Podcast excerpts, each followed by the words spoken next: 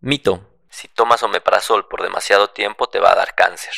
El omeprazol es uno de los medicamentos de venta libre que más se utiliza en el mundo. ¿Quién no ha tomado omeprazol o alguno de sus derivados alguna vez en la vida cuando hay un poco de ardor en la parte superior del abdomen, hay algo de reflujo. Es más, a veces lo tomamos hasta para otros síntomas gastrointestinales, para los cuales nos sirve, ¿no? Como la distensión, etc. Muchos pacientes, particularmente aquellos que tienen que tomarlo por periodos prolongados de tiempo, por ejemplo aquellos que tienen reflujo gastroesofágico, tienen mucho temor sobre los efectos adversos de los inhibidores de la bomba de protones, es decir, no solo del omeprazol, sino también del esomeprazol, dexlansoprazol, pantoprazol, etc.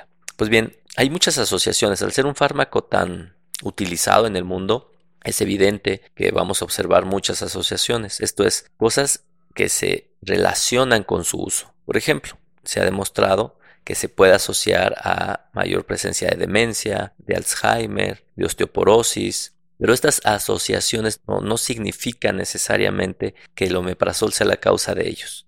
Es decir, pueden venir acompañándose con su uso y pueden ser por otros factores relacionados como la edad o las enfermedades que padecemos o el motivo por el cual estamos tomando el omeprazol. Un ejemplo de esto es el Alzheimer. Se sabe que los componentes del síndrome metabólico como la hipertensión, la diabetes, etc., se relacionan con esta enfermedad. Pues bien, es muy probable que si tenemos estas enfermedades y tenemos que tomar aspirina para prevenir un infarto al corazón, pues tengamos que tomar un inhibidor de bomba de protones para que no nos dé una hemorragia digestiva, por ejemplo. Todo esto se relaciona con el Alzheimer. Entonces, ¿a quién le echamos la culpa? ¿A la presión? ¿A la diabetes? ¿O a la edad o evidentemente al omeprazol. Es por esto que las asociaciones como las que le mencioné de demencia, de osteoporosis, etcétera, aún no han sido 100% confirmadas, es decir, hay información a favor y en contra y obviamente ahí cada uno puede tomar su partido. Hay una alteración en la que sí se relaciona específicamente al consumo del omeprazol. Esta es una enfermedad renal que se llama nefritis intersticial.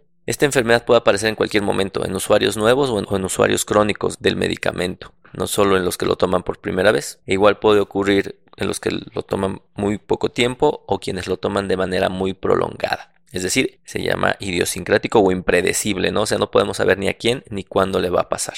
Y esta sí, se guarda una relación directa con el consumo del fármaco. Todas las demás asociaciones hasta el momento no están bien bien definidas. Esto, por un lado, bueno, pues nos sirve primero para tomarlo con seguridad. Pero muy importante es que existen complicaciones derivadas de su consumo, eso ya nos quedó claro, y por lo tanto se recomienda que el fármaco lo prescriba un médico. Primero, ¿para qué? Para que estemos seguros de que se va a utilizar en la enfermedad correcta y no en cualquier escenario clínico. Lo siguiente es que se consuma la menor dosis eficaz, es decir, no todos los pacientes que tienen que tomar dosis altísimas del medicamento, dosis tan pequeñas como 10 o 20 miligramos, la verdad es que suelen ser suficientes en la mayoría de los casos y el menor tiempo posible. Hay pacientes que no lo pueden dejar de tomar, por ejemplo, aquellos que lo toman por prevención de una úlcera gástrica o duodenal, aquellos pacientes que lo toman por reflujo gastroesofágico de manera crónica y bueno, en estos casos pues el paciente lo tendrá que seguir tomando. Pero es bien importante que lo consuma en la dosis mínima que le sea de utilidad. Por lo tanto, la recomendación es que sí efectivamente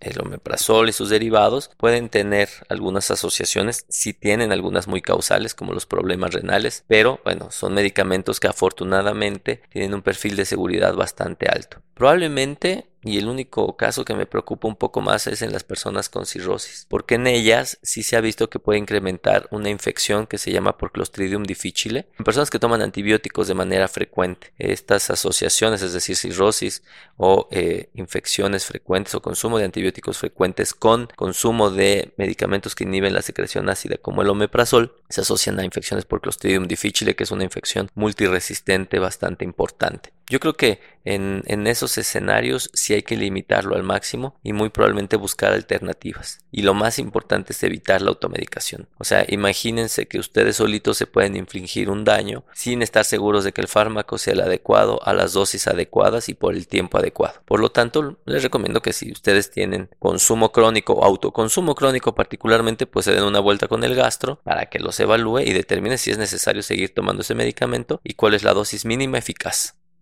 Y en relación con el cáncer gástrico, Lo que sí se sabe entre el consumo de inhibidor de bomba de protones y el estómago es que puede formar algo que se llaman pólipos hiperplásicos.